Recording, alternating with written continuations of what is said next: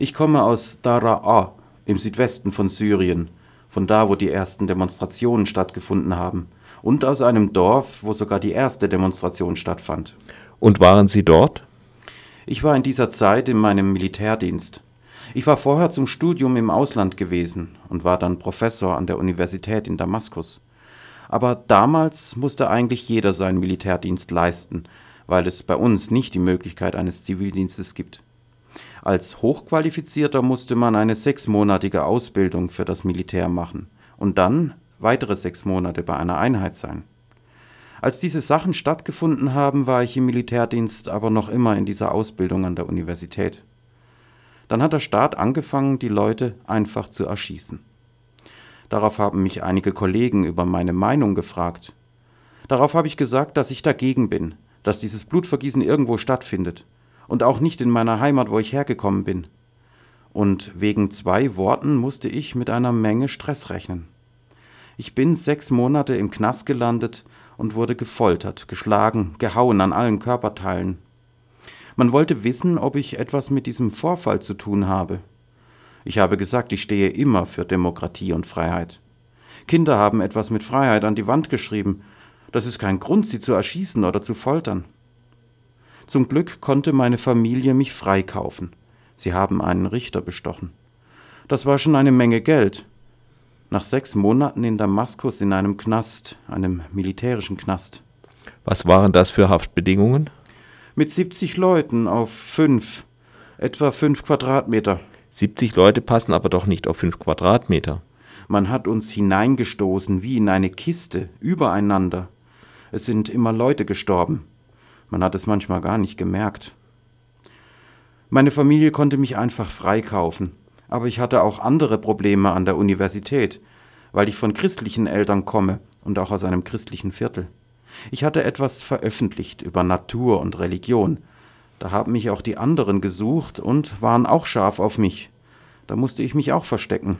Weil das als unislamisch angesehen wurde? Ja, so ungefähr, so ungefähr.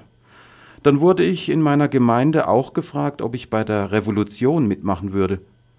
Da habe ich gesagt, was ich helfen kann und was nicht, und dass ich einfach nur Fachmann und Wissenschaftler bin und dass ich gegen das Blutvergießen bin dass wir alle an einem runden Tisch sitzen können. Aber das kam nicht gut an.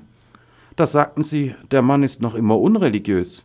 Und da musste ich mich vor den Islamisten oder den Rebellen verstecken und auch vor den Soldaten. Da waren Sie in Damaskus? Da war ich in den Bergen, westlich von Damaskus, in meiner Heimat. Da waren noch immer die Soldaten, und da musste ich abhauen ins Ackerland, so wie die anderen Gesuchten. Da habe ich viele Geschichten erlebt. Da habe ich mich tagelang in Erdlöchern versteckt. Können Sie etwas mehr davon erzählen? Da war einmal, das war Ende 2011, es war mitten in der Nacht, da kamen die Geschosse und der Ruf, dass die Soldaten jetzt in unsere Gemeinde eingebrochen sind. Da musste ich weglaufen. Ich hatte immer einen Rucksack dabei mit meinen Papieren, damit ich außer Landes kann. Ich bin ins Ackerland gelaufen und habe mich in einem Bewässerungskanal versteckt. Aber mit den Geschossen, das hat nicht eine Stunde gedauert oder zwei. Das war 14 Tage. Und da bin ich noch immer in dem Erdloch gelegen, bis meine Füße total eingeschlafen sind und schwarz geworden sind. Zum Glück war dieser Bewässerungskanal, da konnte ich immer Wasser trinken. Und nach 14 Tagen habe ich gemerkt, dass sich die Panzer zurückziehen, dass es keine Geschosse mehr gibt.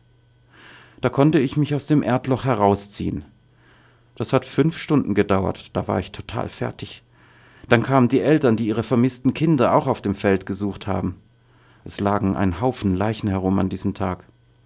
Die waren auch über der Zeit, denn die Soldaten haben da zwei Wochen kampiert und auf alles geschossen, was sich bewegt hat.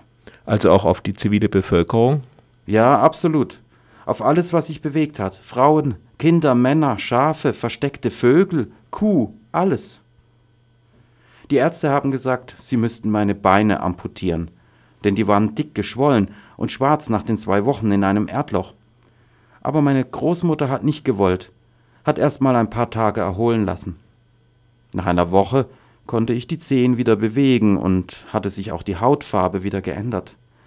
Zum Glück hatte ich keine Schwierigkeiten. Ich habe auch immer etwas zur Blutverdünnung genommen und hatte keine Thrombose. 14 Tage hatte ich auch nichts zu essen gehabt in dem Erdloch, Aber ich war schon etwas geübt vom Knast in Damaskus. Manchmal haben sie uns tagelang nichts zu essen gegeben. Und zu essen gab es auch einfach nur ein Stück Kartoffel, roh, nicht gekocht, und Brötchen manchmal. Wasser musste man von dieser Toilette trinken, vom Wasserhahn, und das Wasser war immer schmutzig. Nach dem Erlebnis in dem Erdloch habe ich mich versteckt gehalten und erholt, und meine Verwandten haben mich auch versteckt. Als ich mich wieder bewegen konnte, habe ich gesagt, dass ich woanders hingehe.